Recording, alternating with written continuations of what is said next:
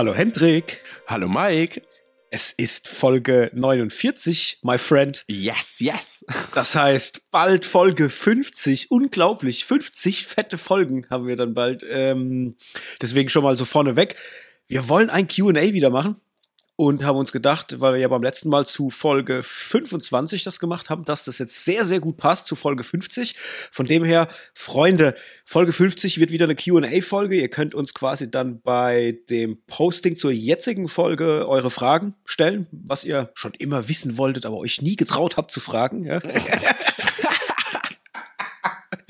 ah, ja, äh, das dürft ihr uns da stellen. Und ansonsten gibt's natürlich noch äh, in der Story auf Instagram und so weiter die Möglichkeit, ihr könnt uns da überall schreiben. Also merkt euch schon mal vor, nächste Folge, Folge 50, wird eine schöne, fette QA-Folge. So. Hendrik, ich habe mir sagen lassen, äh, du fliegst quasi direkt in den Urlaub nach der Folge, deswegen müssen wir heute sehr schnell machen. Äh. Ja, instant, genau. Ich muss, ich kann nicht lang, ich muss zum Flieger. Alter Wetten, das regelt. Ja, ja deswegen richtig. fällt die heutige Folge einen Ticken kürzer aus als sonst, aber nicht weniger spannend. Wir haben heute im Programm Weißes Rauschen, der neue Film von Noah Baumbach, der auf Netflix gestartet ist. Über den wollen wir heute ein bisschen intensiver sprechen. Ähm, ist auch der einzige Film, über den wir heute sprechen, tatsächlich, weil, wie gesagt, kürzere Folge. Aber wir haben auch noch jeweils ein paar Sachen geguckt, die noch relativ spannend sind. Und da gehen wir jetzt gleich mal drauf ein. Hm, fang mal du an. Ich habe nämlich auch was geguckt, von dem du noch nicht weißt, dass ich es geguckt habe. Und ich hoffe, dass ich dich ein bisschen heiß machen kann. Aber oh, das, das ja, tatsächlich dauert mein Part auch nicht lang, weil tatsächlich habe ich jetzt mit Vorbereiten, Packen und noch letzte Sachen erledigen äh, nur die Sachen geschafft, die ich bisher also die wir heute auf der Agenda haben. Allerdings habe ich mich gestern ein bisschen in YouTube verloren und habe mir das so tausend verschiedene Reportagen und Dokumentationen zum Thema äh, äh, Convenience-Speisen äh, für die Gastronomie habe ich mir reingezogen. Ich weiß auch nicht, wie das passiert ist. Manchmal, ich stehe ja eh so ein bisschen auf. Ähm, habe ich eigentlich erzählt, dass ich The Bär geschaut habe? Oh, nee. Bin ich mir jetzt nicht sicher. Nee, ich kam jetzt gerade von Essen auf Essen, deswegen. Also ja. nicht ganz, nicht ganz, noch, noch mhm, nicht ganz. Okay. Ähm, ich mach gleich noch einen Schwung. Ja, und da bin ich halt darauf gestoßen. Ich bin im Moment, mein, meine YouTube-Timeline ist irgendwie voll mit irgendwelchen Essensreportagen und ähm, ja, schnelles Essen und was kann man ersetzen und ist es überhaupt okay zu ersetzen und und und. Mhm. War was sehr interessant. Also jetzt nichts jetzt für den Podcast, aber das war tatsächlich das letzte, was ich geschaut habe. Aber The Bear habe ich geschaut. Bin ich bei Folge 4 oder 5, glaube ich. Mhm. Also richtig, richtig, ähm, ich habe auch direkt drei oder vier Folgen am Stück geschaut. Ja. Und es hat mich ja völlig erwischt. Also wie gesagt, ich hoffe, ich wiederhole mich jetzt nicht. Wieso war es jetzt, war's jetzt unter Strom und panisch? Nein, und das, das freut mich gerade so, weil ich ja gesagt habe, dass ich die Serie so grandios fand und es war eine meiner besten Serien im letzten Jahr. Ja, äh, ja und habe ja äh, schon ein bisschen davon erzählt gehabt, so dass die ja nur acht genau. Folgen hat und dass die so schnell losbrecht und man erstmal so ein Unwohlgefühl hat, aber sich das so entwickelt. Jetzt bin ich, ich red mal los. Ich bin jetzt so gespannt, wie wie sich das bei dir angefühlt hatte. Ähm, ja, total gut. Ich meine, du hast ja wie gesagt, du hast ja schon zwei, drei ähm, Dinge mir mitgeteilt, dass es am Anfang relativ stressig ist, dann aber ein bisschen ruhiger wird, vielleicht sogar in Zusammendingen. Also er bekommt die Kontrolle über die Küche, dadurch ist die Regie beziehungsweise die Anweisungen auch ein bisschen ruhiger und, und vielleicht ähm, nicht mehr ganz so hektisch wie am Anfang. Und da war ich dann schon ein bisschen panisch, weil ich bin jetzt nicht so der Freund von Hektik. Ja, mhm. so allgemein im Leben und auch bei Filmen. Und dann haben wir angefangen, das zu schauen. Und naja, die ersten ein, zwei Folgen sind ja wirklich ultra hektisch. Aber jetzt kommt's gerade das hat mir gefallen. Ja. Weil ich fand dieses, dieses, ähm, okay, Chef, behind you, Chef, ready, Chef, so die ganze Zeit diese Ansagen, also so, äh, sag mal, fünf vor Militär und das fand ich so fett. Und ich mhm. mochte, ich habe ja am Anfang nicht so ganz gewusst, was ich äh, von dem Hauptdarsteller halten soll. Ich habe jetzt leider den Namen auch jetzt gerade nicht parat, weil ich kenne den ja nur von Movie 43 und da spielt er ja wirklich so ein, naja, nennen wir es mal so ein bisschen so ein, so ein bisschen ein Trottel, obwohl er natürlich auch von seinen Eltern äh, tierisch unterdrückt wird. Ja, aber ja. kommt schon so ein bisschen nicht ganz so normal rüber. Und, und ja. auf den ersten Blick ist das jetzt immer noch so. Aber ich meine, mittlerweile hat er halt Figur, der hat Tätowierungen, der ist halt irgendwie in seinem Schauspiel total überzeugend, in ruhigen Momenten. Mhm. Und wie mhm. schön, wenn er dann als mit seinem was ist das, der Cousin? Oder wer ist denn das, der da quasi auch so den Macker spielen will? Der, der Mickey, Richie. Äh, Richie, ja, ich wollte ja. Mickey sagen, aber Richie, genau. Und wie die dann trotzdem dann draußen sitzen und dann trotzdem eine rauchen und jeder halt versucht, ihm irgendwie Steine in den Weg zu legen, weil keiner will sich halt drehen, keiner will äh,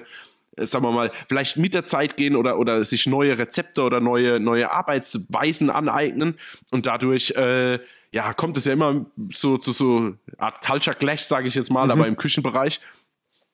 Und verdammt nochmal hat mir das Spaß gemacht. Also mhm. allein der, der Kollege, der die Brötchen backt, der ja. dann quasi direkt aber Feuer und Flamme ist und, und, du merkst, okay, er will sich irgendwie weiterentwickeln und so. Also ich hatte schon wieder, also ich, es ist schon wieder eine, eine Träne ist gelaufen vor, vor Rührung und eine so vor, vor Lachen, weil es ja auch ziemlich krude Situationen gibt, auch wenn sein Messer dann weg ist und ja, wie ja. dann auch diese ältere Angestellte quasi alles sabotiert, weil sie halt denkt, ja, sie ist jetzt schon ewig da, also hat sie auch was zu sagen und Ah, ich finde es super. Und man kriegt natürlich tierisch Hunger. Also wenn der diese Sandwiches vorbereitet oder äh, allein schon das Fleisch und wie die dann belegt werden und immer rausgeballert mm. werden.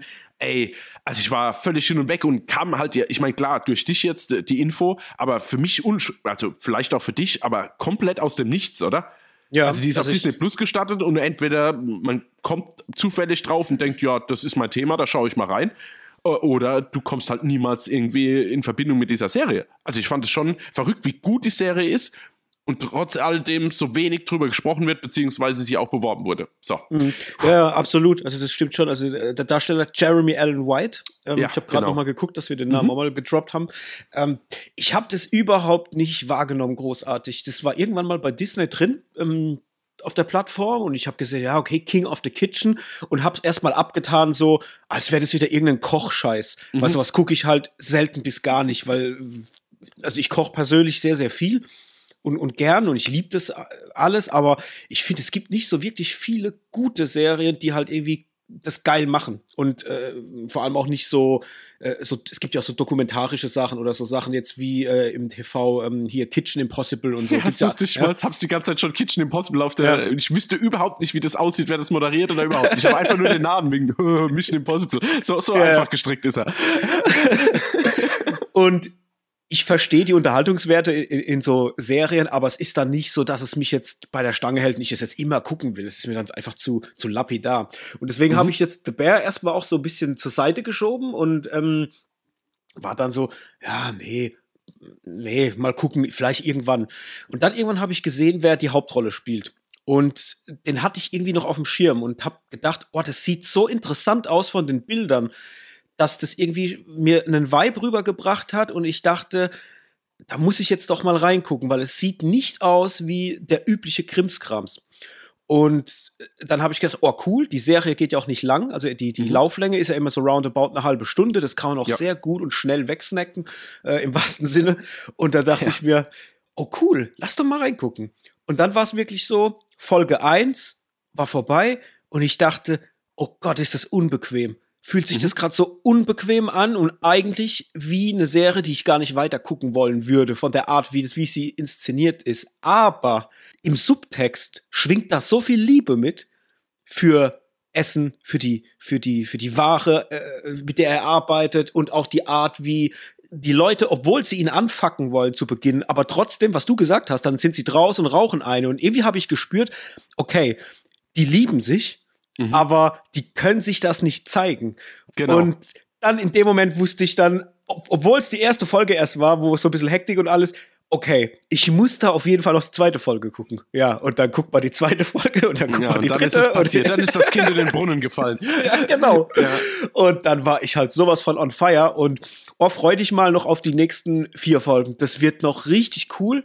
Also jetzt nicht, dass die Serie einen riesengroßen äh, äh, Arc noch aufmacht oder so. Also das bleibt schon alles so in der Art, aber da passieren noch ganz, ganz großartige Dinge, die zum einen auch traurig sind, aber zum zweiten auch so unglaublich viel Herz haben und so, du, du bist fertig mit dem Gucken und hast im Bauch so ein ganz warmes Gefühl. Und das fand ich großartig. Und da kommt ja jetzt auch eine zweite Staffel. Also es ist bestätigt, dass eine zweite Staffel kommen wird. Das habe ich jetzt auch schon gesehen und freue mich riesig darauf, weil gerade die letzte Folge, wirklich, in der letzten Folge, ich hatte echt Pippi in den Augen. Das ist so, da gibt's so, ähm, ich weiß ja nicht, ob du weißt, wer der Bruder von ihm ist. Ähm, falls du es noch nicht weißt, sage ich nichts, weil das ist eine richtig coole Überraschung. Ähm, geil, richtig geil. Also freut mich sehr, dass es dir gefallen hat. Wie äh, hast du es mit deiner Freundin oder allein geguckt? Mm, nee, zusammen haben wir es geschaut. Okay, aber okay. ja, also. Ihr gefällt's auch? Ist sie auch dabei? Oder? Ja, prinzipiell schon. Äh, ich musste aber sie leider, also ich musste sie beruhigen, weil sie ist ja die, die abends gerne auf der Couch liegt und irgendwas Stressfreies schaut und die mhm. ersten zwei, drei Folgen die peitschen ja schon ordentlich durch und da ist ja immer Stress und werden Ansagen ja. gemacht, schnelle Schnitte. Ähm, von daher habe ich gesagt, äh, das wird ruhiger und ich mhm. glaube, sie war auch gehuckt, aber ich glaube, die muss jetzt noch ein, zwei Folgen schauen, dass sie dran bleibt. Mm, also okay. das bin ich in der Pflicht quasi. Ja, ja, ja. Ja, aber das wird noch, das, das, das wird noch. Vor allem ist auch, der Cast ist halt so toll. Die spielen alle, alle äh, spielen halt so, das ist so glaubwürdig und so nahbar. Mhm. Also weißt du, du bist ja, irgendwie bei jedem auch. drin. Du, du kannst jeden irgendwie nachempfinden und äh, ja, irgendwie sehr, sehr ja, cool. Ja, aber auch von der, genau, auch von der Aufmachung her von den Schauspielern. Also es kommt dir wirklich vor, als würde die Kamera einfach auf so einen Sandwichladen halten und jetzt nicht irgendwie ein Schauspieler, der jetzt halt Sandwich-Koch spielt oder sowas. Also es ist mhm. wirklich sehr, sehr authentisch. Also ich weiß jetzt nicht, ob es authentisch ist in der, in der, in der Küche, keine Ahnung, aber äh, vom, vom, vom ersten Blick auf die Menschen und wo das auch ist und so, also das passt schon wirklich sehr, sehr gut. Und dann muss ich sagen, habe ich äh, echt lachen müssen, dass äh, da gibt es ja einmal so einen Rückblick äh, in die Vergangenheit, wo er quasi äh, mit seinem Chef die er konfrontiert wird, also mhm. wie es mit ihm früher ab, ist ja, ja, hier Joel McHale von äh, hier Erlösung von den Bösen und so. Ja, Beziehungsweise ja. von Community. Ah, fand ich sau gut, das, den, äh, den mag ich eh, der spielt mir in viel zu wenig Filmen mit. Ah, das ist eh alles relativ cool gemacht, auch von, von, von den Castings her. Äh, du hast ja noch äh, Molly Ringwald auch in so einer kleinen Rolle. Ich weiß ja, nicht, ob genau. die schon aufgetaucht Ach, war. Stimmt, das hatte ich dir ja nochmal kurz mhm. geschrieben mhm. damals. Ja, stimmt. Ja, das wusste nämlich ich nicht. Und äh, auch witzig, die Schwester von ihm, also von Carmi, äh, ist ja Abby äh, Elliott. Und sie wiederum ist ja die Tochter von Chris Elliott. Ich weiß nicht, ob du direkt das Gesicht nee. vor Augen hast. Chris Elliott ist äh, Scary Movie, der mit der Hand. Oder Ach, ehrlich? Ähm, oder äh, ähm, ja, bei ja, von, und täglich äh, grüßt das Murmeltier, der der ähm, der Hilfsreporter, der die Kamera immer hält. Ja, es ist auch der, der, Vater von der, von der Lily bei How I Met Your Mother, der die Spiele immer entwickelt. Und es ist doch der eklige Typ mit den Pickeln von Verrückt nach Mary, oder? Der, der der Ausschlag kriegt und kratzt ja, ja, sich dann ja, immer auf, wenn glaub, er sie sieht. Ja, ja, ja, ich meine, ja. Ja, dann weiß ich. Name hatte ich jetzt nicht auf dem Schirm, aber klar, wenn man das, das Gesicht, das vergisst man nicht. ey, das ist so witzig, weil ich mir denke so, ey, wie krass, weil ich habe ihn noch so voll als jungen Mann vor Augen, wegen mhm. den alten Filmen halt, die ich halt alle gucke, so, ja. ja. ja, Äh, und dann sehe ich, ey, krass, der hat eine Tochter, die ist schon richtig also die ist selber so alt, wie er wahrscheinlich damals war, zu seiner Hochzeit, ja. ähm, fand ich sau witzig. Äh, ist, habe ich beim Recherchieren habe ich das rausgefunden. Das war ja eine, eine coole, coole Geschichte auf jeden Fall. Ja, aber wie gesagt, volle Empfehlung, gell? Also ohne Spaß. Muss man fast gesehen haben, wenn man nur ein bisschen was annähernd mit Kochen oder Essen zu tun hat und leichte Drama-Aspekte, super. Dann ab auf Disney Plus, Freunde. Ja. The Bear, King of the Kitchen gucken.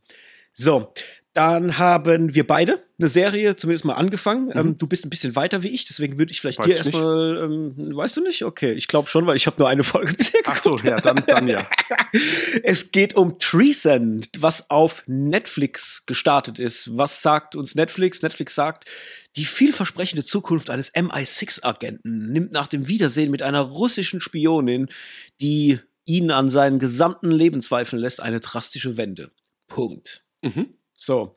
Mit Charlie Cox, den man aus Daredevil kennt. Genau. Olga Kurilenko, ähm, mhm. wo ich sagen muss, da habe ich ein ganz komisches Gefühl zu ihr, komme ich gleich noch drauf, ähm, mhm. zu äh, ich komme direkt drauf zu sprechen. Und zwar, mhm. ich kann es so schwer einschätzen, ob ich sie gut oder nicht so gut finden soll, weil ich finde, die hat viele Sachen, wo, die, wo ich die richtig stark finde, hat aber auch viele Sachen, wo ich denke, da ist das gar nichts. Das ist, das ist so ganz, ganz komisch. Aber gut, äh, machen wir mal gleich.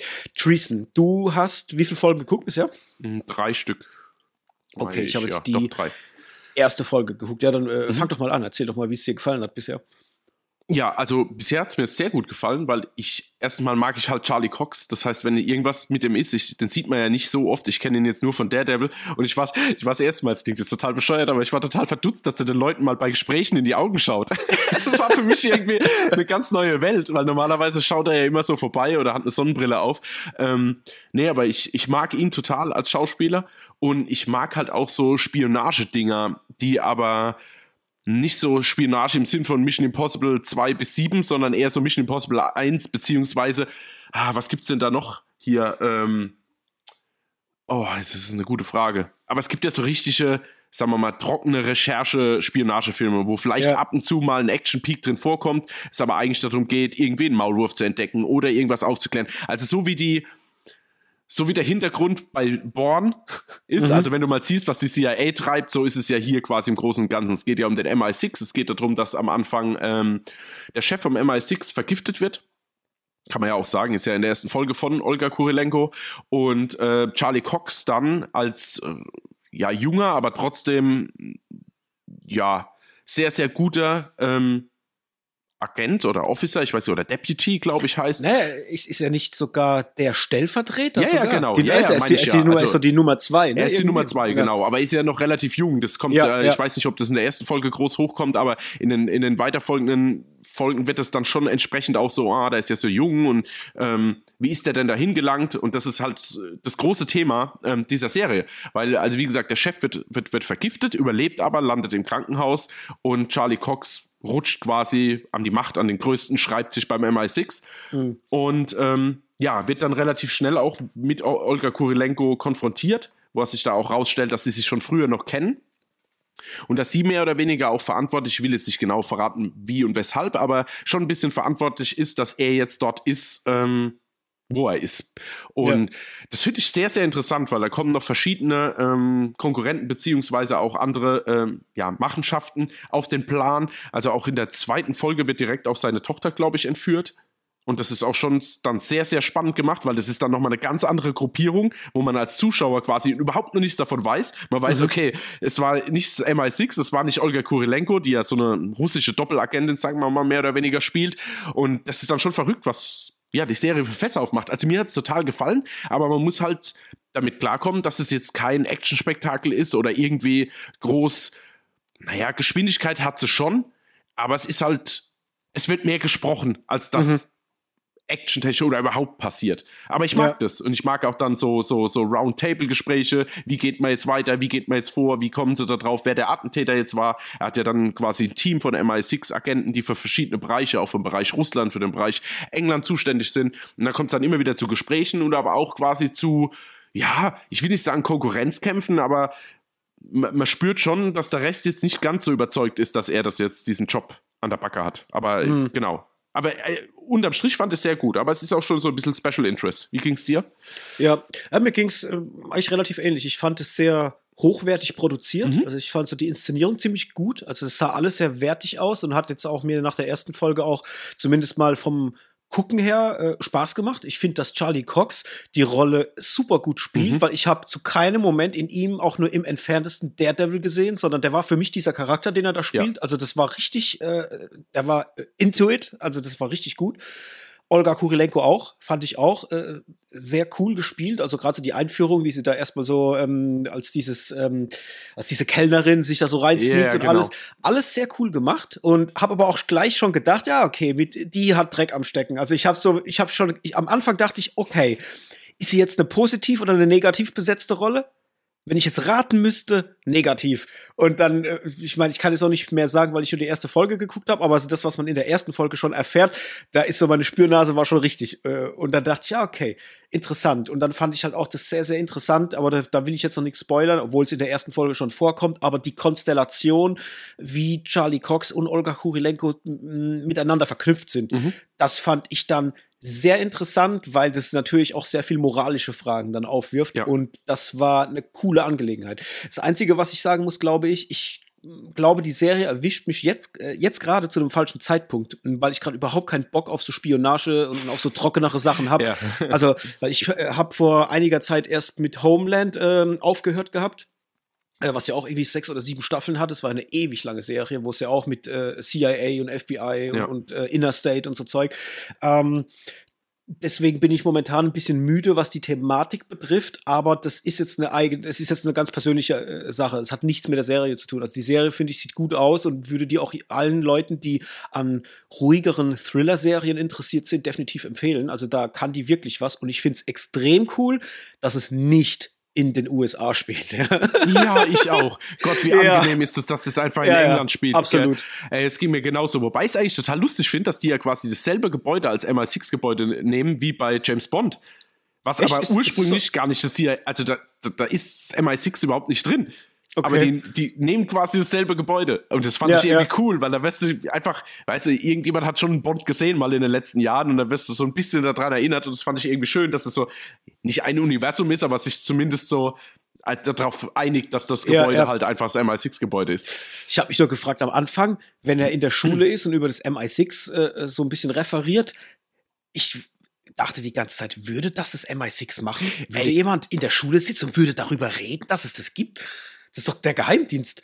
Ja, richtig. Also mich hat es auch gewundert, wie er darüber spricht aber prinzipiell war das ja so, Kind bringt seinen Vater mit. Mhm. Und der Vater erzählt dann halt, was er für einen Job hat. So. Ja, aber ja. Ich, ich weiß, was du meinst. Ich habe auch kurz so die Nase gerümpft und dachte, oh, okay, will er nicht jetzt kurz noch zwei, drei Agentennamen droppen, wenn wir gerade dabei sind? So. Also es war, äh, ich gebe dir recht, das war auch so ein bisschen komisch. Aber ich finde es ja. halt schön, wie sich dann im Laufe der Serie quasi halt auf dieses, dieses ähm, Good Guy, Bad Guy ja, diese Thematik einfach so ein bisschen verschiebt. Also mhm. die, das ist, das ist total verrückt. Irgendwann weißt du gar nicht mehr, was du glauben sollst. Ähm, Finde die Familie auch ganz cool dargestellt von ihm. Also auch ja. die äh, Frau. Und das wird aber noch sehr, sehr interessant, weil der natürlich dann ja öfter quasi auch mit Olga Kurilenko telefoniert und dann mhm. mit wem telefoniert er denn, woher kriegt er auf einmal Informationen? Ja. Auch gerade bei dieser Befreiung von seiner Tochter, was dann am Ende von Folge 2 ist oder am Anfang von Folge 3 sehr, sehr spannend, was da passiert, weil wenn ich mich reinversetzen würde in Charlie Cox, ey, mir würde der, der Arsch auf Grundeis gehen. Ja, ah, ich werde ich werde die auf jeden Fall weiter gucken. Ähm, ich werde die jetzt aber erstmal zur Seite noch schieben, weil ich mhm. noch ein paar andere Sachen habe. Aber dadurch, dass die ja, also Punkt eins, und das ist für mich immer äh, äh ein Segen, ja. Ich weiß schon, es, was du sagen willst. Ich weiß schon, was du sagen ja, willst. Ja, dann sag, was ich sagen will. Es ist eine Miniseries und wir lieben es. oh Gott, I love you. Ja, äh, genau das wollte ich sagen. Äh, also es ist eine Miniserie und, und die Folgen gehen halt nur 45 Minuten. Ja. Ach Gott, wie gut. Ich es weiß. ist wunderbar, wirklich wunderbar. Und so, da kann man sowas natürlich mal schnell gucken, weil da eine gut ge äh, geschriebene Geschichte mit guten Darstellern und es ist nach fünf Folgen vorbei. Das habe ich in zwei mhm. Tagen weggeguckt so und das kann man ja, dann super. auch wirklich, wenn ja. man Fan ist äh, von von so Stoffen, auf jeden Fall sich mal reinziehen. Also das ist äh, ploppt jetzt als eine der besseren Serien auf jeden Fall auf äh, auf Netflix. Mhm. Also das muss man schon ähm, erwähnt haben. Von dem her gerne gerne reingucken und natürlich uns auch gerne mal in die Kommentare schreiben bei äh, Instagram oder so weiter, wenn ihr die Serie geguckt habt, wie sie euch gefällt gefällt. Also wenn ihr das gut findet und, und ähm, habt da Spaß mit gehabt, lasst es uns natürlich gerne mal wissen. Mhm. Und das wird mich jetzt direkt, ja? Hast ja, ich wollte nur, ja, ich glaube, dass ich habe irgendwie so ein Gefühl, vielleicht habe ich auch ein bisschen ein Näschen für sowas. Ich habe ein bisschen das Gefühl, die Serie könnte relativ schnell untergehen. Also wenn es euch gefallen hat, erzählt es auch weiter. Weil mhm. Miniser also Miniserien sind gut und Netflix muss wissen, dass das gut ist.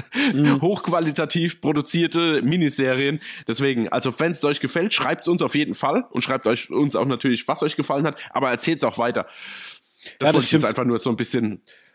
Ich habe ein bisschen Angst. Ja, ja, na, das, das, da hast du absolut recht. Also ich denke da immer an Maniac mit Jonah Hill mhm. und Emma Stone. Die ist ja auch ja, so auch schnell wieder aus, dem, aus der Wahrnehmung raus verschwunden und die ist grandios. Ähm, aber auch Holston zum Beispiel. Kein Mensch ja. hat über Holston mhm. gesprochen und das ist eine der grandiosesten Serien, die es in den letzten Jahren gab. So, also das ist so, deswegen habe ich immer Angst. Gefühlt schaut keiner Miniseries, weil er äh, denkt, oh nee, unter elf Staffeln gehe ich hier nicht raus. Ja, das stimmt. Ja. ja gut, dann kommen wir jetzt von der Miniserie zu einer nächsten Miniserie, die ich reingeguckt habe und mhm. habe mich sowas von gefreut, dass ich die für mich entdeckt habe gerade. Und zwar geht es um Kaleidoskop was Ach, auf Sack. Netflix gestartet ja. ist. Und das ist mal eine sehr, sehr coole Kiste. Da geht es quasi um einen Meisterdieb, der so eine äh, Bande um sich herum aufstellen will aus ähm, verschiedenen ja, ich nenne es mal Gangstern. Jeder hat so sein Spezialgebiet. Und es geht darum, dass sie sieben Milliarden Dollar stehlen wollen. Und so ein klassisches Heist-Thema äh, halt. Aber diese ganzen Charaktere auch so ein bisschen Probleme mit sich bringen, weil da geht's halt um Thematiken wie Gier, Verrat äh, und alles so, so, so Dinge, die Steine in den Weg legen. Und das ist sehr, sehr cool gemacht. Zum einen, weil wir in der Darstellerriege ein paar richtig coole Leute haben. Wir haben als das, das Oberhaupt ist Giancarlo Esposito. Das ist äh, der Gustavo Fring aus Breaking Bad. Oder jetzt vom letzten Far Cry, glaube ich, hat er ja auch den Bösewicht gespielt. Mhm, beziehungsweise, ja, ja, den Moff Gideon auch von ja, Mandalorian. Genau. Ja. Äh, grandios, wie der die Rolle spielt, also richtig geil. Dann haben wir Jay Courtney mit dabei. Als oh, so ein, ja, stimmt, habe ich in der Vorschau gesehen. Ja, ja. So, als, als, so ein richtig abgewichsten äh, Verbrecher-Dude. Sehr, sehr cool. Rufus Seville äh, ist dabei. Mm, den kennt man oft als Nebendarsteller. Der spielt mhm. in super vielen Filmen mit. Hier äh, Zorro damals oder ähm, oh, wie hieß der mit Heath Ledger, mit dem Ritter? Äh, der letzte, nee, der erste Ritter, Ritter aus, Le nee, Ach, Ritter, Ritter aus, aus Leidenschaft. Ja, ja, der genau. erste Ritter war mit Richard Gere. Sorry, ich bin wieder raus. Ähm, und aus zig anderen Produktionen und auch Serien. Also der ist super bekannt. Das Gesicht hat man auf jeden Fall schon mal gesehen. Und auch äh, der Rest, äh, äh Tati Gabriel spielt mit. Die hat man gesehen jetzt zuletzt bei Uncharted. Sie ist die, ähm, die Bösewichtin bei, mhm. äh, bei Uncharted. Ähm, super coole Casting-Entscheidung, richtig gute, griffige Leute auf jeden Fall. Und die erste, also nenne ich die erste Folge, das ist nämlich jetzt das Besondere, das muss man tatsächlich dazu sagen. Die Serie folgt keinem linearen Folgenablauf. Man muss sich das so vorstellen, das ist auch eine Miniserie, die ist auch schon komplett raus. Es gibt, glaube ich, warte mal, zwei, vier, sechs, acht. sieben, es gibt acht Folgen wieder, ja. genau. Und diese Folgen kann man gucken, wie man selber möchte. Egal mit welcher Folge man anfängt, es ergibt immer einen Sinn. Und das ist sehr, sehr krass, weil das so ein Experiment ist, auch von Netflix, was die, die Inszenierung betrifft. Also theoretisch ist es dir möglich, egal welche Folge du guckst, äh, mit irgendeiner anzufangen, die fortzusetzen nach, nach Lust und Laune und es wird trotzdem Sinn ergeben. Es gibt zwar, wenn man das mal im, im Netz googelt, eine Vorgehensweise, mh, hm, wo man sagt, die würde am, am meisten Sinn machen, weil jede Folge spielt auch in einem anderen zeitlichen Abschnitt. Also es geht natürlich um diesen großen Heist und dann spielt halt eine Folge ist halt vielleicht nach dem Heist, die andere ist sechs Monate davor, die andere ist einen Tag davor oder zwei Wochen davor und das ist tatsächlich Wurst, wie du es guckst, aber es, wenn man es halt nicht frei Schnauze machen will, dann könnte man das auch googeln.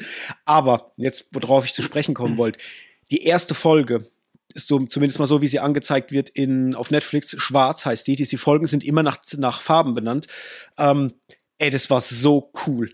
Das hat so einen coolen Look und auch wieder den, den Einsatz von Musik, wenn so der, der, der, der erste kleine Überfall losgeht und die Musik reinkommt. Das hat Vibes wie bei Oceans, so ein bisschen. Mhm. Aber auch irgendwie alles sehr, sehr cool, sehr zeitgemäß. Äh, und ich wette, das wird dein Ding sein. Also ich könnte, ich, ich könnte wirklich drauf wetten, dass es dir gefallen wird. Also es ist ja. richtig, richtig cool ich habe das gelesen, deswegen bin ich jetzt auch ein bisschen neidisch, dass du da schon reingehst. Hast du schon komplett geschaut? Nee, oder? Nee, nee, ich habe nee, es erst äh, okay. äh, frisch angefangen damit. Okay, nee, deswegen bin ich jetzt auch ein bisschen neidisch, weil ich hatte das gelesen und auch mit diesem ähm, Netflix hat ja wirklich so einen Zufallsgenerator mit drin, den kannst du ja auch kaum überspringen, gell? Du musst mhm. tatsächlich dann Folgen spulen, um quasi zu der nächsten zu kommen, die du, also wenn du sie in Anführungszeichen Reihenfolge schauen willst, musst du dann tatsächlich spulen, du kannst dich einfach irgendwie die Folgen auswählen. Ähm, Finde ich sehr cool. Also ich habe da auch, also das ist auch eine, eine geile Art, eine Serie zu präsentieren. Ich meine, ich habe jetzt noch kein, keine Sekunde davon gesehen, aber das klingt schon mal sehr stark. Ich will ja auch unbedingt, sorry, ich will, du kannst gleich noch wenn, was dazu sagen, wenn du was sagst, aber ich will auch unbedingt mal dieses Call sehen. Das muss ja auch der absolute Hammer sein. Ich habe mich noch nicht dran getraut auf Apple TV Plus. Das ist ja quasi okay. eine Serie ohne Bild. Das heißt, du hast nur Ton. Du könntest auch theoretisch nur den Ton hören, aber das sind dann quasi wie so, wie soll ich denn sagen, wie so Diagramme oder wie so beim, beim Windows Media Player, wenn du quasi so Visuals eingestellt hast. Sowas ja. läuft damit, was aber zusätzlich quasi die Sachen, die passieren, denen du quasi zuhörst, noch visuell unterstreichen. Aber du hast mhm. keine Schauspieler, die du siehst, während die quasi spielen, sondern immer nur Unterhaltung, Telefonate etc. Ach, das ist ja krass. Ja, ich ja. sehe es gerade von äh, Fede Alvarez. Fede Alvarez, genau, ja. Sehr fett, aber ich, hab, oh. ich vergesse es immer wieder. Aber die ist auch relativ kurz, glaube ich. Gibt es auch nicht viele Folgen, aber die ist, glaube ich, auch sehr stark. Ja, ja, okay, krass. Das, das hatte ich ja überhaupt nicht auf dem Schirm, ja. dass das existiert. Auch ich sehe hier Folge 2, Besetzung Aaron Taylor Johnson. Ja, ja, ja, ja, das ist richtig für oh, der neue James Bond, meinst du? Ja, könnte sein. Ich meine, er hat da kriegst du jetzt gerade News raus, ne, dass er sich getroffen hat mit äh, Ja, ja, mit, mit, mit den Produzenten, ja. Mit Entscheidungsträgern, ja. Ach, der wird das 100 Prozent, der passt genau zu, ey, ist egal. Wir müssen jetzt nicht abschweifen, der passt alterstechnisch, der passt vom Look, wenn er sich jetzt noch ein bisschen anstrengt, nicht wie der ja. letzte Gossen-Engländer zu sprechen, dann äh, wird es super. Super. Boah, ich, ich, muss das mir reinziehen. Ey, das ist ja hier, ja, ja also ich, ich sehe jetzt ja. hier gerade, ey, ey, Joey King besetzt. und, und, und ja, Jaden Martell in der Folge, dann hast du Paul Walter Hauser. Ja, also, aber auch hier Aubrey Plaza und so und äh, Danny Pudi und Mark Duplass, also da geht's schon ab. Rosario Dawson. Pe Pedro ey. Pascal, Lily Collins, Ben Schwartz. Alter, ja, Alter, ich weiß, Mann. Da, muss ich, da muss ich wieder so, so, so Sachen droppen hier. okay, ist äh, gesaved, werde ich definitiv mal reingucken. Aber jetzt nochmal zurück zu ja. Kaleidoskop. Also genau. da auf jeden Fall, wenn, wenn man Freund ist von so Heist-Filmen, von so, so, so Krimi äh, und dann auch noch mit ein bisschen Witz, mit Action und mit einer ja, mit einer geilen Optik und einer coolen Musik, dann auf jeden Fall mal in Kaleidoskop reingucken. Also ich fand das jetzt echt so von der ersten Folge ganz, ganz cool, so als Einführung. Ich habe da definitiv Bock weiter zu gucken und auch da gehen die Folgen immer so roundabout eine Dreiviertelstunde. Manche gehen zu vereinzelt mal 50 Minuten. Plus minus, aber im, im Grunde auch relativ schnell weggeguckt und vor allem halt auch eine Miniserie. Das ist dann schon ähm, ja eine coole Angelegenheit. So.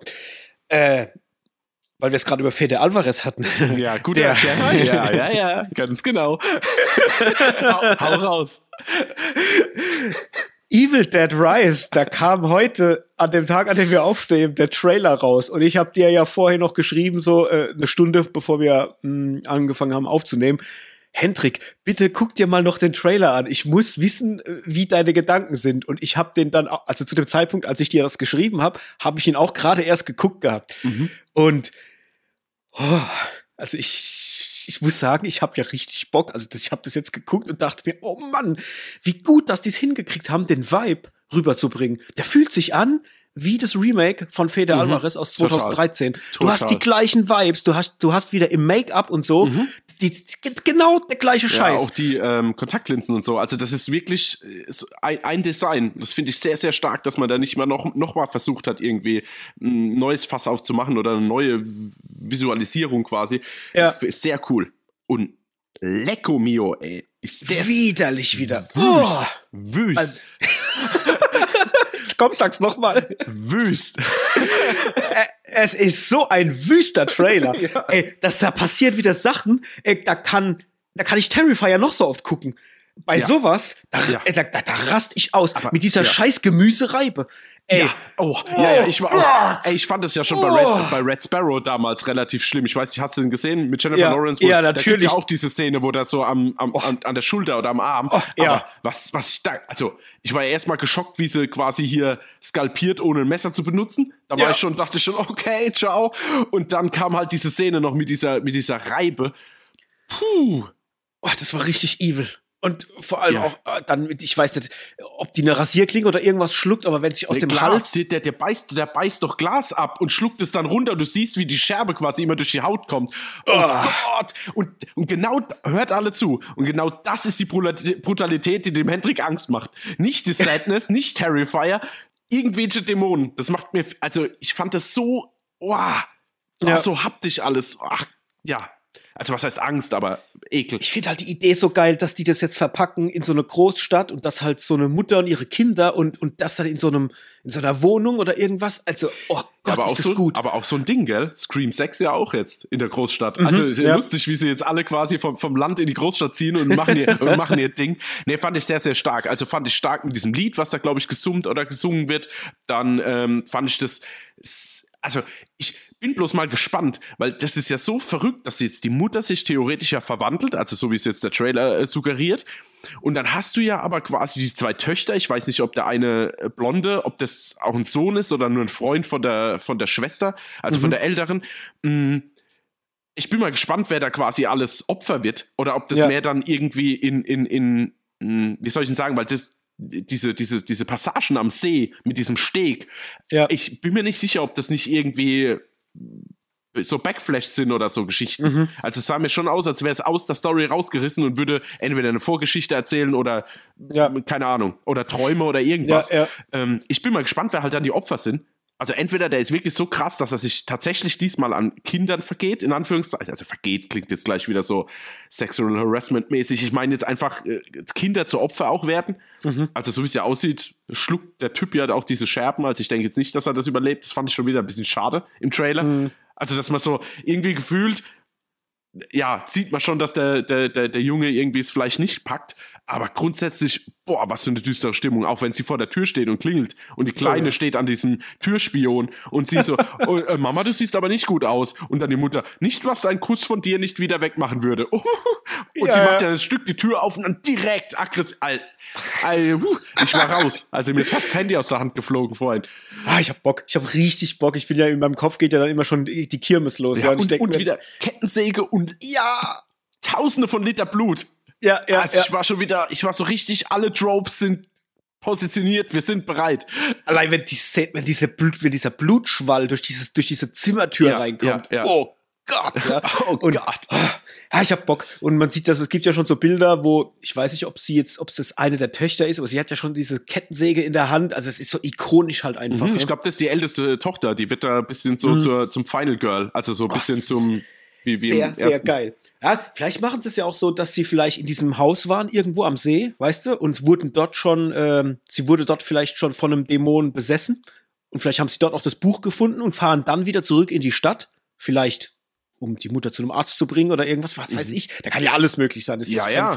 Fanfiction, ja. Aber oh, ich bin super froh, dass der Trailer so rüberkommt, weil ich hatte Angst, dass die das nicht schaffen da was Cooles draus zu machen. Ich meine, ob es halt wirklich geil wird, werden wir sehen. Aber ich meine, Drehbuch Sam Raimi, dann im, äh, als Produzent hast du ja auch äh, Bruce Campbell mit dabei, mhm. der ja auch in so einem Vorteaser, also einen Tag vom Trailer kam ja der ähm, Teaser zum Trailer, ja. wo er ja sagt, ähm, dass er diesmal nicht dabei ist in der Rolle, aber als Produzent halt tätig ist und sich da voll freut und so weiter. Und da hatte ich ja schon ein gutes Gefühl. Da muss ich sagen, ah, da dachte ich schon, der sitzt da jetzt da und, und man merkt in seinen Augen, dass er, dass er Bock hat auf diesen Film oh, ich finde es geil. Ich finde es geil, dass die nach so langer Zeit immer noch daran festhalten und einfach Bock haben, da weiterzumachen. Und ist jetzt auch vor allem jetzt nach dem Remake von Fede Alvarez neun Jahre schon wieder her, ne? Das ist hm, krass, ich weiß, wie die Zeit vergeht so schnell. Gerade bei so das Sachen. Verrückt. Und was ich ein bisschen blöd finde, muss ich sagen, ist das Poster. Mit diesem, wo sie also die Kinder in der Hand hält und lacht so. Das sieht ja. so ein bisschen aus wie das Smile-Poster. Von, von ja. da dachte ich so, oh, warum macht, warum macht ihr sowas? Ich meine, ich verstehe, dass das vielleicht gerade Trend ist, aber das finde ich äh, ein bisschen schade, weil es sieht halt nicht geil aus. Wenn ich überlege, wie geil das Poster aussah zum Remake von Evil Dead mit, ähm, ach, wie heißt sie? Unser Liebling. Ähm, äh, ja, Jane, irgendwas, oder? Ja, Jane Levy. Ähm, ja, genau.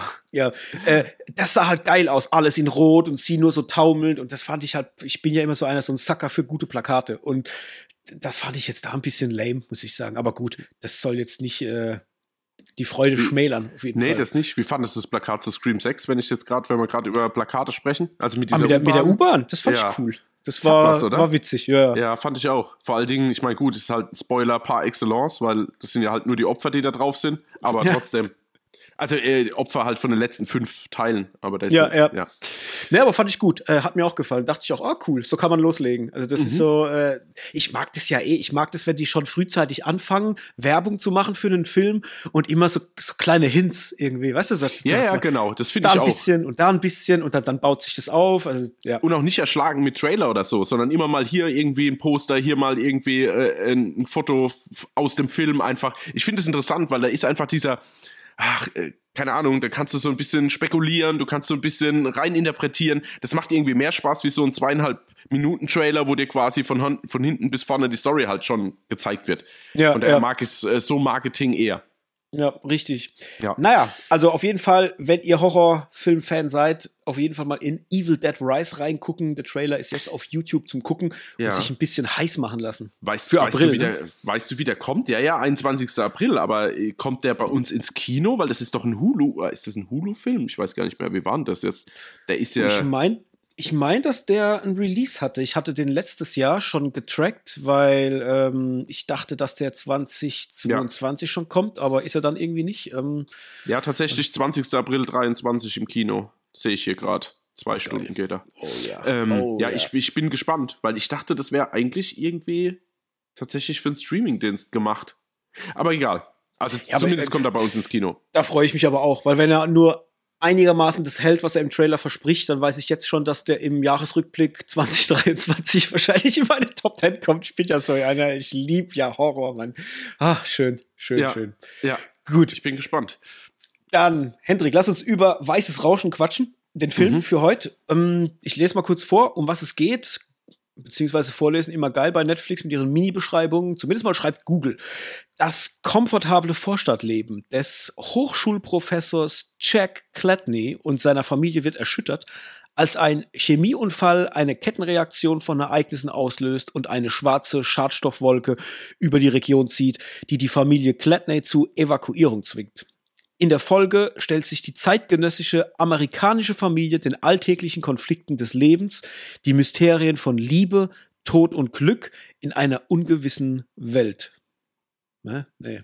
Doch, beinhalten. So, mein mhm. Gott, haben die wieder Käse geschrieben. Ja, ja. So, ähm, genau, der neue Film von Noah Baumbach, den man vielleicht kennt aus anderen Filmen, äh, unter anderem, was ich sehr, sehr gut gefunden habe, war Greenberg mit ähm, Ben Stiller, oder? Ben Stiller, genau. Den habe ich sehr, sehr gemocht. Oder zuletzt auch Marriage Story. Ähm, fand ich auch extrem stark ähm, vom Film her.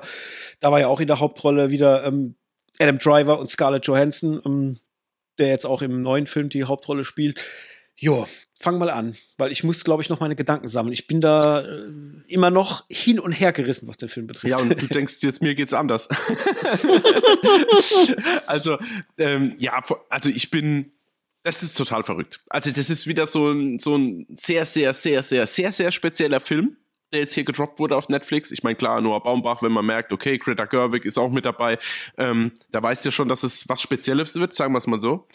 Ähm, vielleicht als Einstieg, ich habe das irgendwo gelesen, ich weiß nicht mehr bei wem, aber in irgendeiner Letterbox-Kritik stand drin, ähm, als würden sich Steven Spielberg, Wes Anderson und David Lynch treffen und einen Film pitchen.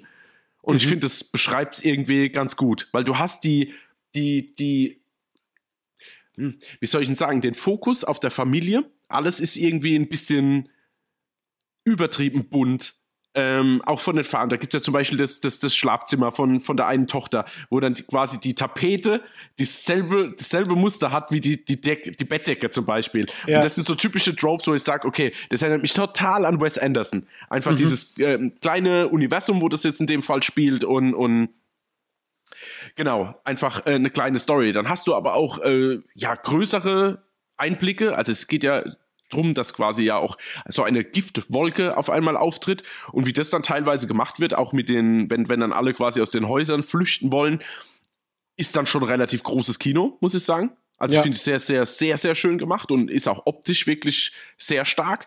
Und du hast aber halt auch total zerfahrene Dialoge, du hast äh, halt total neurotisches Verhalten von allen. Ich finde, jeder Charakter ist wie eine Karikatur. Also das sind mhm. keine in Anführungszeichen echten Menschen, sondern das ist alles so ein bisschen auf die Spitze getrieben, auch das ganze, ähm, äh, äh, wie heißt äh, die ganzen Kollegen von ihm, also die anderen Professoren, ja. sei es jetzt Don Cheadle oder Andre 3000, der da auch mitspielt, ähm, da, da, merkt man schon, das ist schon sehr krude und sehr, sehr, sehr speziell.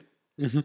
Was ich aber cool finde, also mir hat es wirklich gut gefallen, auch der Ablauf, auch das verschiedene Dinge halt nicht so, ich will jetzt nicht viel spoilern, aber nicht, also Dinge, die man denkt, dass sie passieren, einfach dann nicht passieren. Also die sind dann einfach auch wieder rum und dann geht's ja. einfach trotzdem weiter.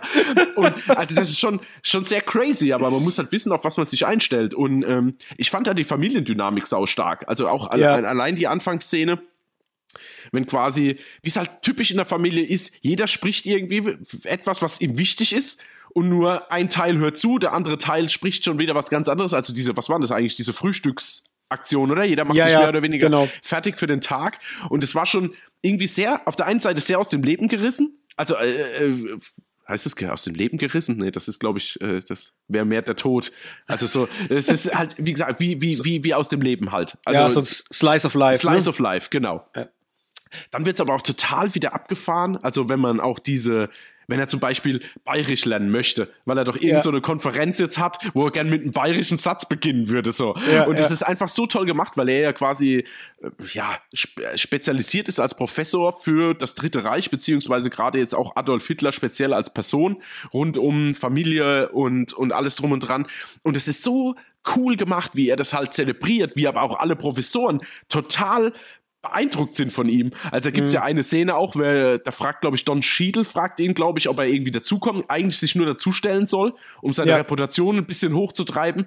Und dann fängt er auf einmal an zu sprechen und dann werden Vergleiche aufgemacht von Elvis zu Adolf Hitler und das ist so stark inszeniert. Also irgendwie ist es totaler Quatsch, während ich da zuschaue.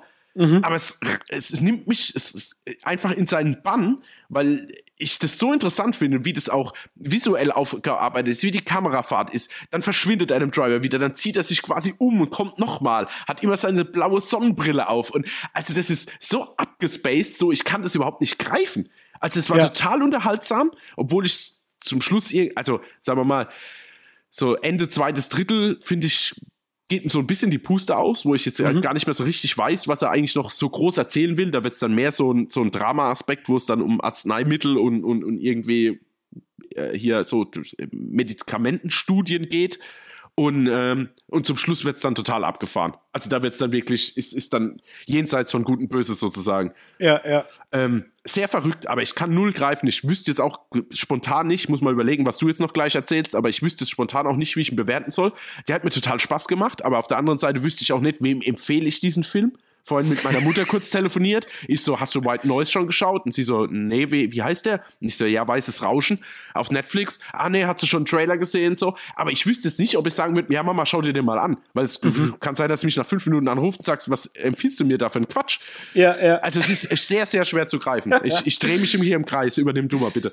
Ja, ähm, ich fange mal so mit an, dass der Film ist die erste Verfilmung von Noah Baumbach, wo er sich an einem Roman bedient hat. Vorher immer originale Stoffe äh, äh inszeniert, also mhm. Drehbücher immer selbst geschrieben und so weiter. Und diesmal handelt es sich um eine Romanvorlage ähm, von Don DeLillo, ähm, ja, die hat er, glaube ich, im College hat er das erstmal ja, gelesen, gell, in den 80ern. Genau. Ja. ja, hatte das genau in den 80ern zum ersten Mal gelesen und wollte diesen Stoff aber immer mal auch verfilmen, aber hat es dann halt ad acta gelegt und hat es irgendwie im Hinterkopf behalten. Und das finde ich schon mal sehr, sehr interessant, wenn man noch mit reinnimmt, dass äh, Noah Baumbach auch selber sagt, er hatte zu Zeiten der Corona-Pandemie extrem diesen Wunsch, das aufzugreifen, weil er mhm. das Buch dann nochmal gelesen hatte und wollte quasi diesen Film inszenieren, weil er findet, dass er dieses ganze Gefühl der Corona-Pandemie und auch wie die Welt zu dem Zeitpunkt so funktioniert hat, ähm, ja, er hat sich da wiedergefunden in diesem Buch und das wollte er quasi so auch inszenieren. Das finde ich einen ganz, ganz interessanten Herangehenspunkt, wenn man diesen Film mh, hm, metaphorisch guckt. Ja. Wenn man so äh, Gesellschaftskritik und, und was äh, zum Beispiel dieses, dieses äh, diese, diese Giftgaswolke, was die mit den Leuten macht und wie auch die, die, die, der Staat den Leuten sagt, was sie zu tun haben und sagt dann, nee, macht's doch so. Ja, ja. ja, ja also das so, auch der Hammer, ja. So, mach das, nein, mach das und, und macht ja. kom komplett Entscheidungen, die man nicht nachvollziehen kann. Und wenn man das äh, gleichsetzt mit der Situation Corona, finde ich das sehr, sehr interessant und sehr spannend, weil es sehr witzig ist, wie viele Parallelen da einfach stattfinden. Mhm. Das zum einen. Ähm, und zum Zweiten muss ich sagen, ich habe sehr, sehr, ich war sehr gespannt, wie der Cast funktionieren wird, weil ich finde, dass Adam Driver in der Rolle absolut verschwindet. Also ich finde, der sieht auch komplett anders aus als sonst in Filmen. Mhm. Also man sieht immer noch, dass er es ist, aber ich habe dem das so abgenommen, was er da spielt. Und das, fand ich übrigens bei allen. Also der komplette Cast spielt extrem stark auf. Ich fand auch Greta ja. Gerwig in der Rolle ja, als seine Frau unfassbar stark. Baba. Und ja, die haben mich so gekriegt, einfach auch aus dieser Prämisse heraus, er bringt Kinder mit in diese Ehe, sie bringt Kinder mit in diese Ehe. Beide irgendwie sind sehr, sehr krude und spezielle Charaktere ja. und man versteht, warum sie sich im Leben gefunden haben irgendwo. Man kann das nachvollziehen und ich finde auch die, diese Dialoge, die sie miteinander führen, wenn es um Liebe geht und und dass der eine sagt, äh, ich ich könnte mir nicht vorstellen, weiterzuleben, wenn es dich nimmer gibt und umgekehrt. Also auch diese diese ja, diese Liebe, aber auch die Angst vor Tod mhm. und Verlust, was sie ja ständig auch miteinander thematisieren, wenn ja. sie abends im Bett liegen und miteinander Gespräche führen und so weiter. Das fand ich sehr, sehr tiefgehend. Das hat mich sehr, sehr stark erwischt. Hm, weil ich bin jetzt selber jemand, der nicht irgendwie Angst vom Tod oder sowas hat, aber ich ähm, erwische mich schon hin und wieder, dass ich mir Gedanken mache, wie es vielleicht mal in 20 Jahren ist oder wie es mal ist, wenn es dann bei mir mal vielleicht irgendwann zu Ende geht. Also es sind schon so Gedanken, die bei mir ab und zu auch mal aufploppen. Und ich konnte es sehr, sehr stark nachvollziehen, äh, was die Dialoge betrifft. Ich fand ähm, auch, was du gesagt hast, äh, Don Cheadle ähm, extrem stark in der Rolle, obwohl es nur eine kleine Rolle war, weil ich fand das alles total greifbar. Also, also äh, Noah Baumbach hat es halt absolut verstanden, die, die wir halt die, ähm, die Schauspieler zu inszenieren hat. Äh, und dann halt so Sachen wie diese ganze Kritik halt auch an der Gesellschaft. Äh, gerade jetzt in Bezug auf Hitler, wenn es darum geht, dass er ja äh, Professor ist für, für, für Hitler und für, für alles, was mit Hitler zu Will irgendwas die ganze Zeit mit Loge hinten, aber Hitlerologe, keine Ahnung, ich weiß keine Ahnung, wie ich das benennen würde. Aber ja, ist er ja. Sorry, ich wollte dich nicht unterbrechen. Hitlerlog Hitlerlogie. ja, genau. und ich finde es so krass, wenn man dann diese Szene hat, wo sie beide ihren äh, Dialog haben mhm. und quasi so wie so ein Crossover aus Elvis und Hitler machen und du dann merkst, wie Adam Driver immer mehr über Hitler spricht und dir auch vermittelt, warum Hitler so einen großen Stellenwert damals hatte und wie die Leute ihm auch blind gefolgt sind. Mhm. Und du siehst, während er spricht, wie er quasi in dem Moment dieselbe Rolle einnimmt und die Leute an ihm hängen und du merkst, sie folgen ihm. Sie würden, also du hast diesen, du hast diesen absoluten Vergleich in dem Moment halt auch äh, äh, vom Bild her dargestellt und das fand ich so stark. Also ich fand es so krass, diese, weil es ja auch eine versteckte Kritik halt auch einfach ist, die da drin steckt, wo man halt zeigt, äh, guck mal, wie es damals war, wie die Leute ihm gefolgt sind, wo man sich vielleicht fragt, warum haben das die Leute gemacht? Und im selben Moment siehst ja. du aber auch, wie sie an ihm hängen. Ja, an seinen und, Lippen. Ja, ja, genau. Ja. Und mhm. das fand ich so cool. Also das fand ich richtig stark von der Inszenierung her und der Film der war eigentlich insgesamt mega stark. Also wie du es gesagt hast, das ist eigentlich ein Film, der hätte, das ist Kino. Das mhm. ist Kinopotenzial. Der hätte auf die große Leinwand gemusst. Ähm, ich finde, dass er von der Optik her sehr, sehr stark ist. Äh, der spielt ja in den 80ern oder Anfang, ist es Anfang oder End 8? Nee, es ist Anfang 80er, Mitte 80er, glaube ich, nicht? weil es hat sich so gefühlt schrammt das immer so Ende der 70er in die 80er ja, rein. genau. Würde ich auch sagen, Anfang so Pop, Wo man so die Popkultur mit viel Werbung ja. und, und, und großen Bildern und so weiter. Das fand ich sehr, sehr cool, weil sie damit auch eine richtig krasse Kritik so an der Konsumgesellschaft auch ein bisschen zeigen, mhm. gerade mhm. im Thema auch Supermarkt. Ich sag nur Endsequenz. Ja, End ja. ja, ja. ähm, fand ich extrem witzig und, und auch sehr stark inszeniert. Und ich fand diese Thematik mit dieser Giftgaswolke so geil, auch optisch dargestellt. Mhm.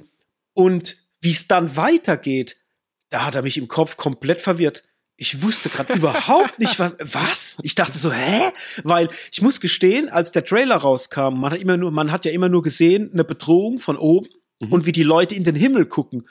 Ich habe mir gedacht, oh mein Gott, jetzt einen Alien-Film mit von Noah Baumbach, ich werde ausrasten, weil es sah so stark aus. Ja. Und da habe ich ja so ein bisschen drauf gehofft, was es ja jetzt überhaupt nicht ist, ja. Was aber auch nicht schlimm war. Also ich konnte das dann völlig für das nehmen, was es dann darstellt. Mhm. Nur dieser Twist, der dann kommt, ähm, der hat mich komplett verwirrt, wo ich überhaupt nicht wusste, was ich gerade fühlen soll und, und wo mein Kopf hin soll.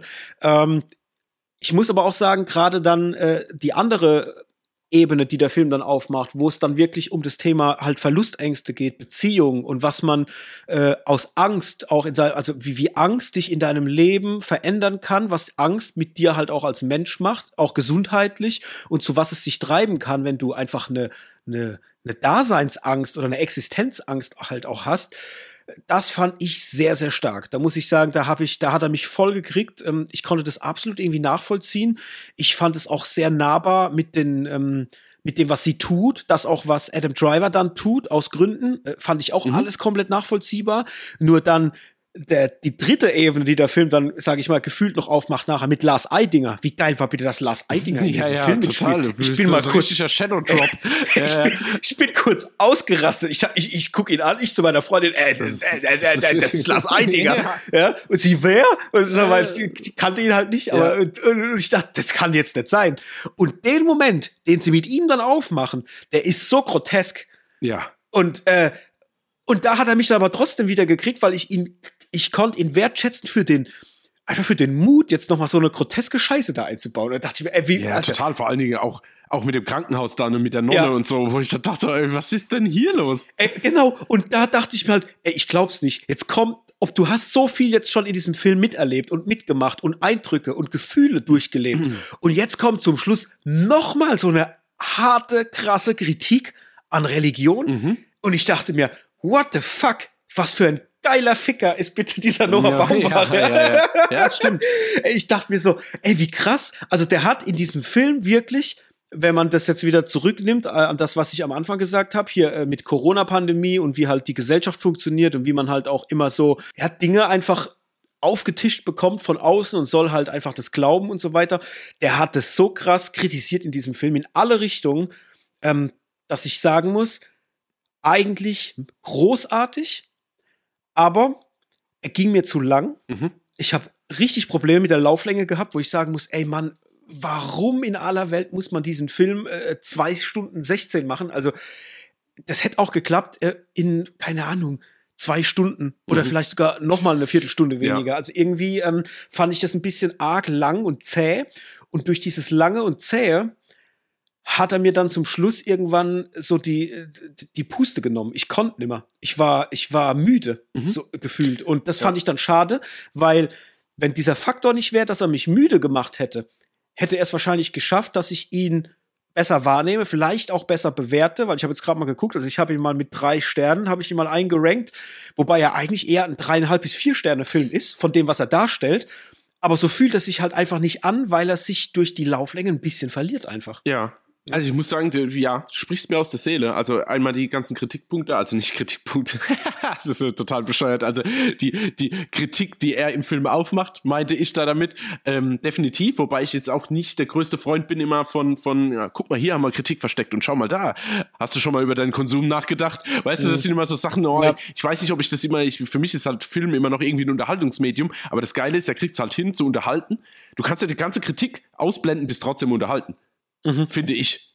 Also ja. natürlich sind viele Punkte dabei, die, das macht alles noch schmackhafter, gibt dem alles noch, äh, noch viel mehr Fleisch, aber trotzdem fand ich, ähm, ja, finde ich es nicht unbedingt nötig, aber ich muss halt sagen, mich hat er komplett weggehauen und würde ich jetzt aus der Hüfte schießen müssen, hätte ich jetzt gesagt, er hat dreieinhalb Sterne bei mir, aber ein Rewatch wird ihn wahrscheinlich zu vier machen. So. Ja. Also deswegen, ja. Da, da, auf den Punkt wollte ich eigentlich raus, dass ich da bin ich ganz bei dir. Ich weil es ist schon groß. Und er hat mir viel, viel besser, weil, der, sagen wir mal, der nächste Vergleich wäre so Don't Look Up, würde ich sagen. Mhm. Einfach vom, vom überspitzten, kritischen und aber auch teilweise abgefahrene Figuren. Und da gefällt er mir viel, viel, viel besser. Wie jetzt Don't ja. Look Up.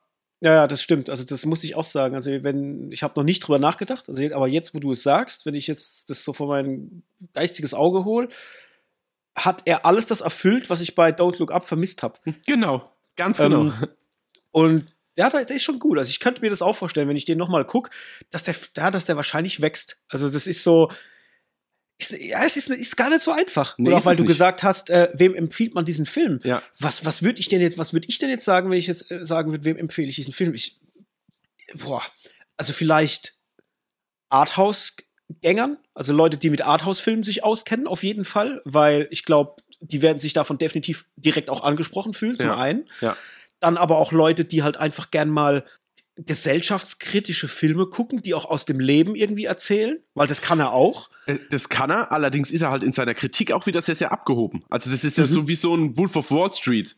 Da gibt es ja. ja einen Haufen, sagen wir mal, Menschen, die ich auch selbst kenne, äh, 50 plus, die dann sagen, mhm. was war ein Wolf of Wall Street für ein Quatsch. Obwohl ja. da so viel Kritik drin steht und das ja alles einfach nur völlig überspitzt ist. Die haben ja. das nicht verstanden. Und deswegen habe ich einfach Angst, dass sie es in dem Film auch wieder nicht verstehen würden und sagen, was ist denn das für eine Gurke? Mhm. Ach, oder anders. Ja. Ich, ich, ich würde sagen, der Film ist was für so ein educated Publikum. Also e, educated im Sinne von, die haben schon in ihrem Leben viele Filme geguckt, mhm. die sind so ein bisschen äh, mehr drin im Filmthema und wissen halt auch so einen Film zu lesen, weil das ist es, glaube ich. Ich glaube, du musst den genau. Film zu lesen wissen, weil wenn du unbedarft rangehst, mit wenig Vorerfahrung auf so eine Art von Inszenierung, dann wird er dich entweder überfordern oder du kannst ihm schlichtweg einfach nicht folgen, weil du, weil du es halt einfach nicht verstehst wahrscheinlich. Ne? Äh, ja, also man, man braucht auf jeden Fall, ich würde es jetzt fast nicht so überspitzt sagen, aber man braucht auf jeden Fall Aufmerksamkeit, um mit dem Film Spaß zu haben. Also mhm. man, man darf es nicht einfach so sich berieseln lassen, sondern man muss schon aktiv schauen und dann halt aber aktiv halt auch zwei Stunden und 16 schauen. Weil ja. ich glaube jetzt nicht, dass die Kritik ist ja jetzt nicht so, also natürlich erkennst du dann vielleicht nicht alles, aber sämtliche, also Konsumkritik, Religionskritik, also in alle Richtungen, es ist ja jetzt nicht unbedingt versteckt. Ja? Ja, ja, ja. Aber ich glaube, du brauchst halt sehr große Aufmerksamkeitsspanne und, und halt auch Bock auf sowas. Also du mhm. musst Lust haben, das zu machen, äh, dich, dich ja, auf den Film ja. einzulassen. Das zu machen. Mhm. Sehr schön. Sehr, sehr schöne Formulierung, Hendrik. Danke dir an der Stelle. okay. Ähm, ja, dann würde ich mal als kleiner Aufruf, wenn ihr Weißes Rauschen geguckt habt, weil das ist jetzt mal sehr interessant. Ähm, ich denke, wir haben bei uns in, in der Hörerschaft wahrscheinlich auch einen riesengroßen äh, Querschnitt aus allen möglichen Fans von allen möglichen Genres und Filmen mit drin. Wenn ihr das geguckt habt, schreibt uns gerne mal eine Nachricht oder in die Kommentare bei Instagram oder sonst wo, wie ihr das gefunden habt. Also hat er euch unterhalten, hat er euch gefallen, konntet ihr mit den Kritikpunkten was anfangen und wie fandet ihr vor allem auch die schauspielerische Leistung, weil wie gesagt, das war was, wo ich sagen muss, das fand ich über jeden Zweifel erhaben. Ja, das war total. sehr, sehr stark. Ähm, gerne mal Info raushauen, äh, das würde uns mal interessieren, damit wir da so ein bisschen Feedback haben, wie das so bei den Leuten angekommen ist. Auf jeden Fall würde ich sagen, es ist eine Empfehlung. Also ich würde da definitiv eine Empfehlung aussprechen, aber an so einem Abend, wo man sich Zeit nimmt. Mhm. Also nicht irgendwie Handy noch nebenher und, und irgendwie was weiß ich was machen nebenbei, sondern das ist ein Film, der braucht, wie du es gerade eigentlich schon gesagt hast, der braucht seine Aufmerksamkeit definitiv. Ja. Also kein Nolan, aber braucht Aufmerksamkeit. ja, genau. Auch, schönes Zitat aus dem Film war auch, früher war ich ein Sterber, heute bin ich ein Töter. ja, ja. Fand ich total gut. Du bringst ihn noch um. Nein, ich bin doch kein Töter. Also ich meine, auch die deutsche Synchrostimme vom, vom Adam Driver fand ich sehr cool. Weil die ja. halt so ein bisschen anders ist, so ein bisschen erwachsener, so ein bisschen röhriger, fand ich super. Mhm. Aber da muss ich, ich muss jetzt noch eine Frage stellen. Mhm. Und zwar, wir haben uns gefragt nach dem Film, was eigentlich die Aufgabe war vom Charakter von Don Cheadle. Weil, klar, äh, das Thema mit der Waffe, Mhm. Einmal ja. und natürlich den Dialog, den sie beide im, im Dings führen, aber der hatte doch keinen höheren Zweck in dem Film, Nee, oder? hätte ich jetzt auch nicht gesagt. Okay. Gut, weil das war nämlich so, weil wir haben uns nämlich gefragt, so, wer in dem Film so am, das klingt jetzt böse, aber wer war am unnötigsten? Und das war so gefühlt Don Cheadle eigentlich. Äh, ja, also ja, definitiv aber ich finde halt, jeder gibt so ein bisschen was dazu. Also ich würde mhm. jetzt keinen rausstreichen wollen, ja, ja. Äh, weil äh, auch wenn seine Rolle jetzt nicht groß war und vielleicht auch nicht den Impact auf die Story hatte, aber ich war trotzdem total froh, dass er dabei war und so mhm. wie er dabei war. Er hat ja grandios das gespielt. Super. Also das, das, muss man, also ja, das, das war eh durchweg grandios. Ja. Naja, gut, wir wiederholen uns. Ja. Müssen wir aber nicht, denn genau. wir sind fertig für heute. Dann hören wir einfach, hören wir einfach auf. genau. Ja.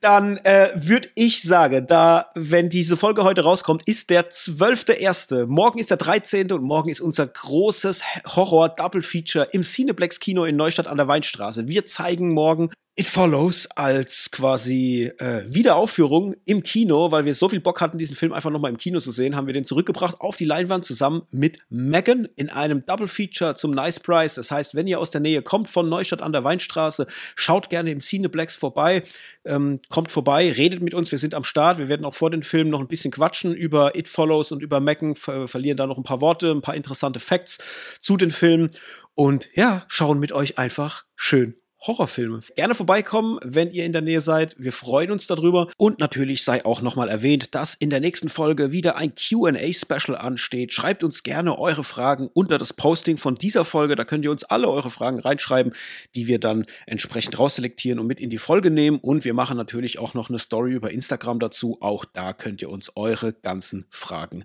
stellen. Ansonsten würde ich sagen, wünsche ich dir mal einen schönen Urlaub, Hendrik. Vielen Dank, Mike. Äh, entspann gut, komm gesund und äh, munter wieder mit ähm, vielleicht auch richtig Bock auf geile neue Filme. Ja, ja. also ich werde bestimmt einiges auch schauen abends im Hotel, wenn man nicht gerade Cocktails schlürfen sind oder 80 Gänge Menüs essen, nicht Spaß. Aber den einen oder anderen Film werde ich schauen und ich habe mir tatsächlich vorgenommen, hier ähm, der, der, der Schwarm zu lesen von Frank Schätzing, weil da kommt ja nächstes ja. Jahr auch, glaube ich, Film oder Serie dazu raus und da will ich, da will der Henry vorbereitet sein.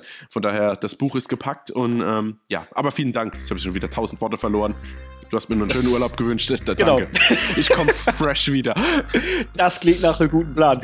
In diesem Sinne, Freunde, äh, bis zur nächsten Folge. Schaut Filme, schaut Serien, habt Spaß damit und wir hören uns. Bis dann. Ciao, ciao. Ciao.